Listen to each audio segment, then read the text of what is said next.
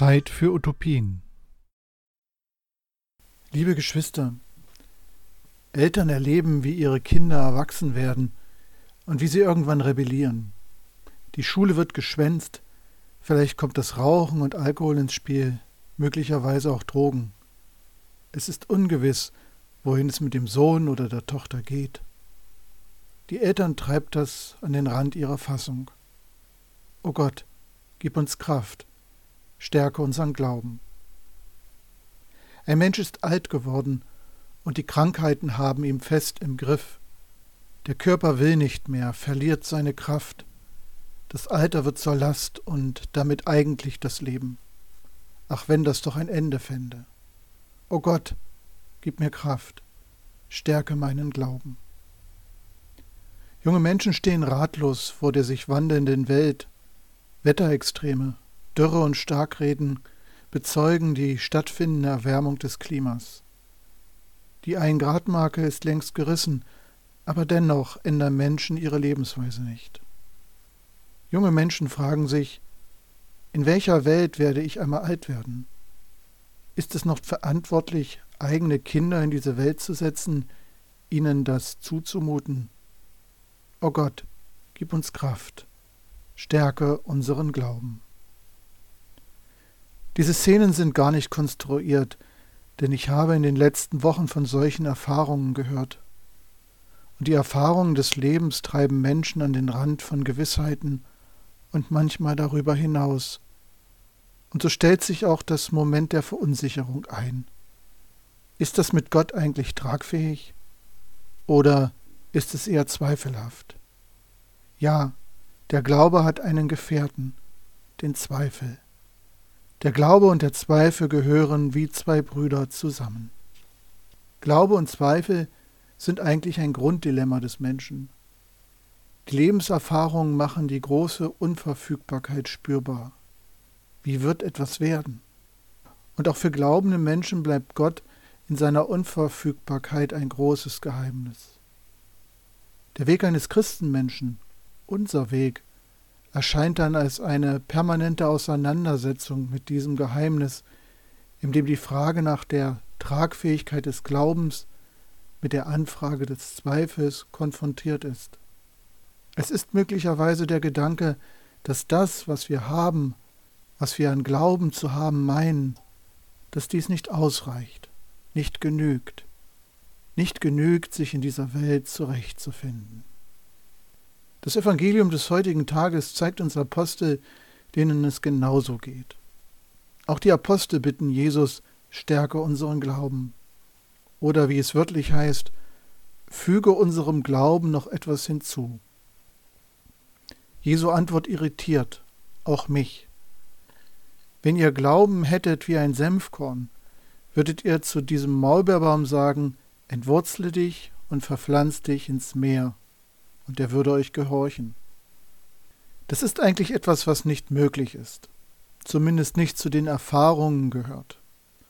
Vermutlich hätten sich die Apostel nicht ernst genommen gefühlt, mir würde es vielleicht ähnlich gehen. Und dann dieses Gleichnis von dem Knecht, der von seinem Herrn nichts zu erwarten hat, dessen Spitze eigentlich heißt, mach das deine, zieh es durch, erwarte aber auch keine Extrabehandlung. In beiden scheint Jesus sagen zu wollen, es gibt keine schnellen Lösungen. Im Blick auf das Senfkorn und den Maulbeerbaum scheint Jesus ironisch zu sagen, die Größe des Glaubens macht es nicht aus. Und im Blick auf das Gleichnis vom Knecht, du wirst die ganze Distanz laufen müssen, und dies angesichts des Zweifels. Aber der Glaube hat nicht nur den Zweifel als Bruder, sondern er hat noch eine Schwester, die Hoffnung. Die Hoffnung, dass das Geheimnis von Gott, dieses Wagnis im Leben, gut ausgehen möge. Eltern kann die Hoffnung tragen, dass es mit ihrem Kind gut gehen wird und das Band zwischen Eltern und Kind beständig ist, von Gott gehalten.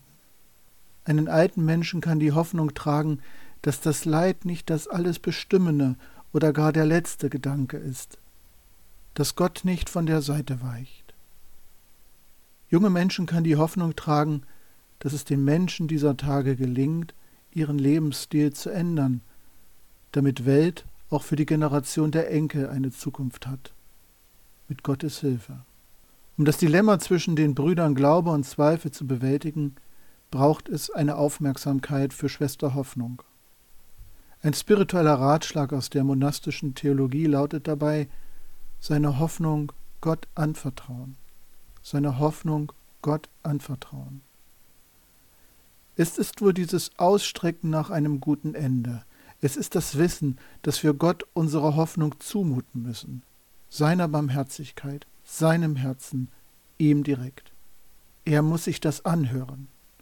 Und dieser Ratschlag ist wohl gerade dann gefragt, wenn der Glaube, also unsere Gewissheit und Zuversicht, vom Zweifel übermannt zu werden droht.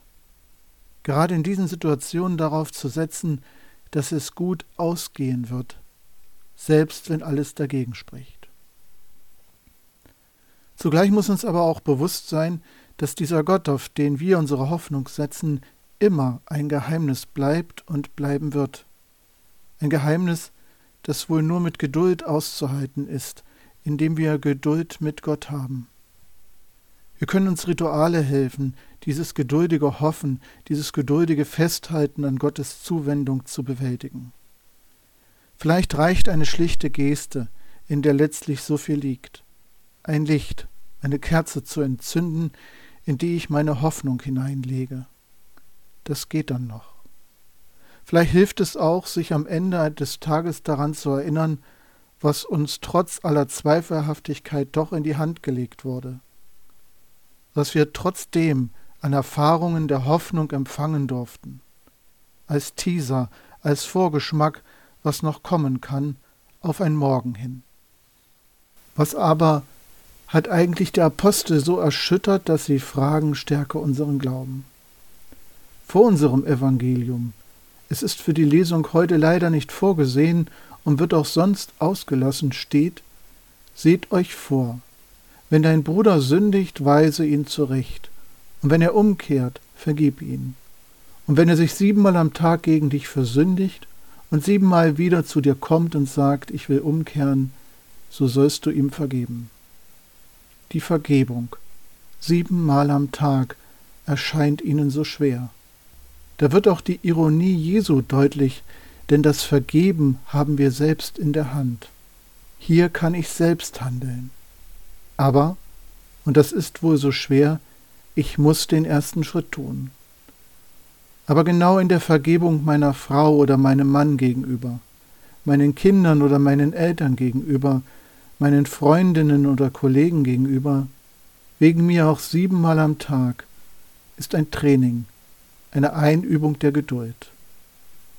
Und es ist ein Weg jener Geduld, mit der ich Gott meine Hoffnung anvertrauen kann, selbst dann, wenn der Glaube an meinen Bruder und meine Schwester, wenn mein Glaube an Gott selbst mit dem Zweifel ringt. Es ist für dich und für mich ein Anfang, in dem Kleinen, das ich bewältigen kann, damit ich für Schwester Hoffnung in meinem Leben bereit bin.